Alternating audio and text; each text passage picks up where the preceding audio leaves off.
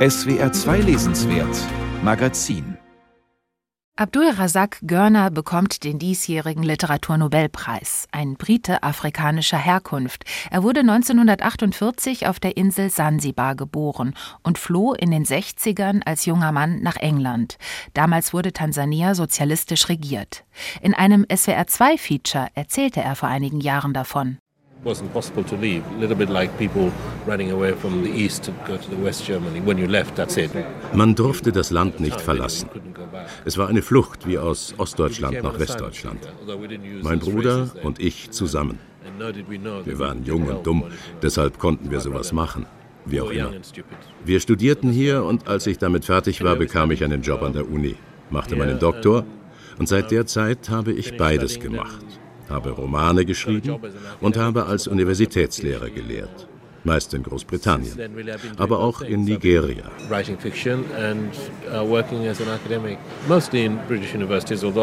Nigeria.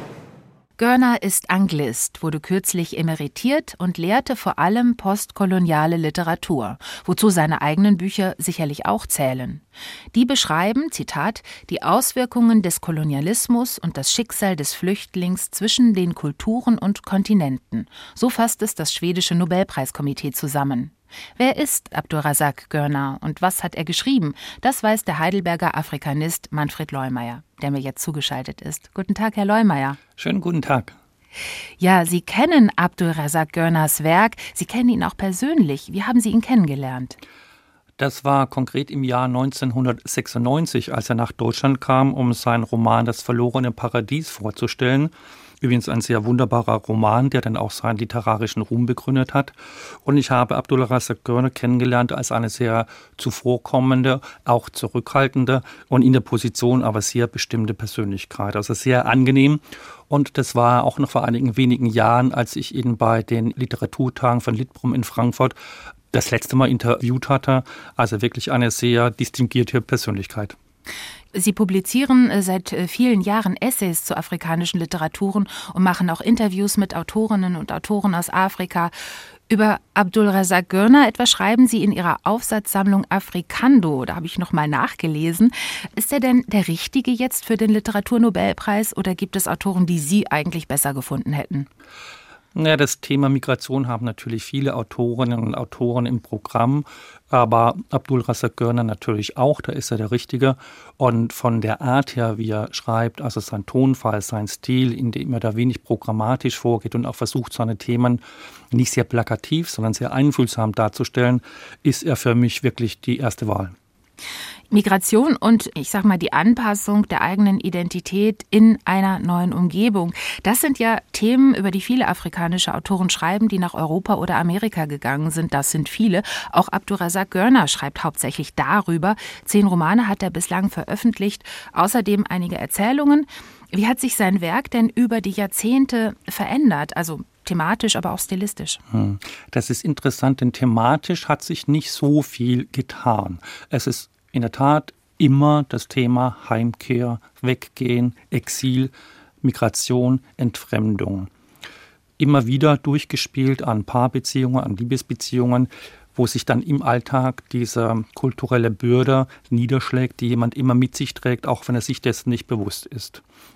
Das macht Görner aber über die Jahre hinweg immer feinfühliger und von daher ist die psychologische Charakterisierung der Figuren das, was sich dann in der Tat geändert hat. Und witzigerweise werden auch seine Figuren mit ihm älter. Also da spiegelt sich auch diese autobiografischen Elemente wieder, die er da dann doch auch mit einfließen lässt. Ja, Rückkehr, Fremdheit, im Exil sein, Kolonialismus, Flucht, Migration. Diese Themen, die sind ja augenblicklich in aller Munde. Ist es in diesem Sinne nicht auch eine vielleicht mainstreamige Entscheidung vom schwedischen Nobelpreiskomitee? Vielleicht sogar ein bisschen eine unoriginelle Entscheidung, genau dieses Themenfeld jetzt auch mit dem Literaturnobelpreisträger zu bedienen? Ja, da ist natürlich schon was dran. Also es war erwartbar, dass dieses Thema als preiswürdig im Raum steht. Aber Abdul Razak Görner ist da doch auch so die, die ideale Persönlichkeit dafür, weil er wirklich auch selbst in zwei Kulturen lebt und dieses Gefühl auch kennt, hier in Europa zu Hause zu sein und dann nach Afrika nach mehr als 20 Jahren zurückzukehren und auch zu sehen, dass seine Erinnerung daran verblasst ist. Und von daher hat er das wirklich auch so am eigenen Leib gespürt und das ist auch in seiner Literatur spürbar, weil es sich sehr authentisch liest. Ja, das ist sicherlich das Schicksal von vielen Emigranten, die dann irgendwann eben auch Jahre oder Jahrzehnte im Ausland verbracht haben. Görner ist der erste schwarze Nobelpreisträger seit Toni Morrison 1993. Er ist der erste in Afrika geboren und aufgewachsene Autor seit Wole Soyinka 1986 und ähm, GM Kutse 2003. Das ist alles schon lange her. Es war also mehr als überfällig, würde ich mal meinen, auch mal wieder den Blick auf die afrikanische oder zumindest die mit Afrika verbundene Literatur zu werfen, oder? Ja, da stimme ich Ihnen vollends zu. Man hat auch gewissermaßen damit gerechnet, dass Afrika mal wieder drankommt, um das so salopp zu formulieren. Auch Ostafrika, die Preise gingen ja bisher in südliche Afrika nach Westafrika. Auf Abdul Razak Görner hätte auch ich nicht getippt. Ähm, Nungu stand ja da im Raum.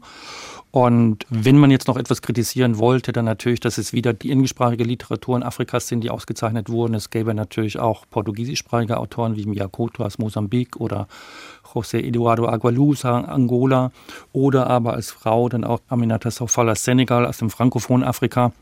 Das kann man natürlich alles noch als Wunsch äußern, aber dass dieser Preis nach Afrika, nach Ostafrika gegangen ist, das ist schon gut und war auch wirklich an der Zeit. Es sind schon Romane von Abdul Razak Görner ins Deutsche übersetzt worden. Das ist aber auch schon einige Jahre her. Und so sind die Bücher inzwischen eben nur noch antiquarisch erhältlich, auch schon seit einigen Jahren nur noch antiquarisch erhältlich. Welches Buch sollte denn Ihrer Meinung nach dringend wieder aufgelegt werden? Das, das sind witzigerweise zwei Bücher.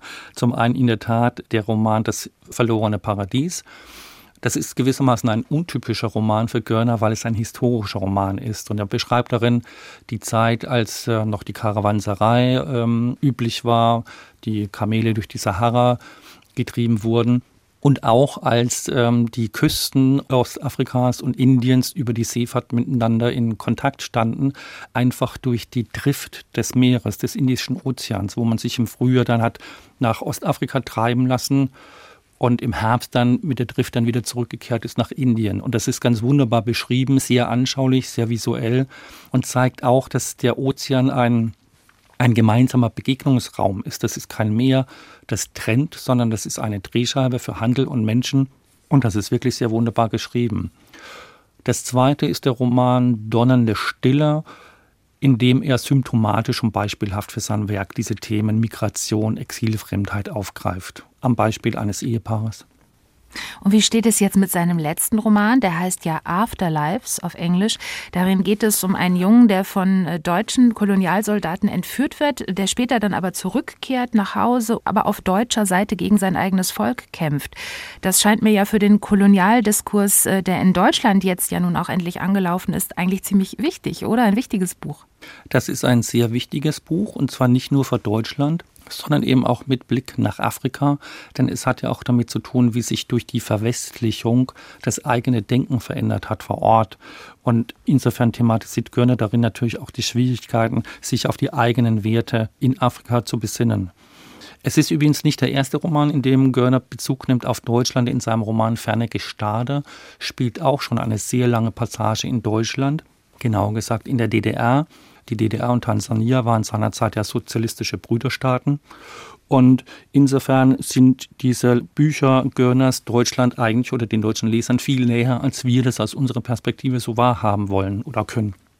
Das können wir hoffentlich bald alles entdecken, auch auf Deutsch. Wir warten auf die Neuausgaben und die neuen Übersetzungen. Es ist fast ein bisschen wie letztes Jahr bei der Lyrikerin Luise Glick.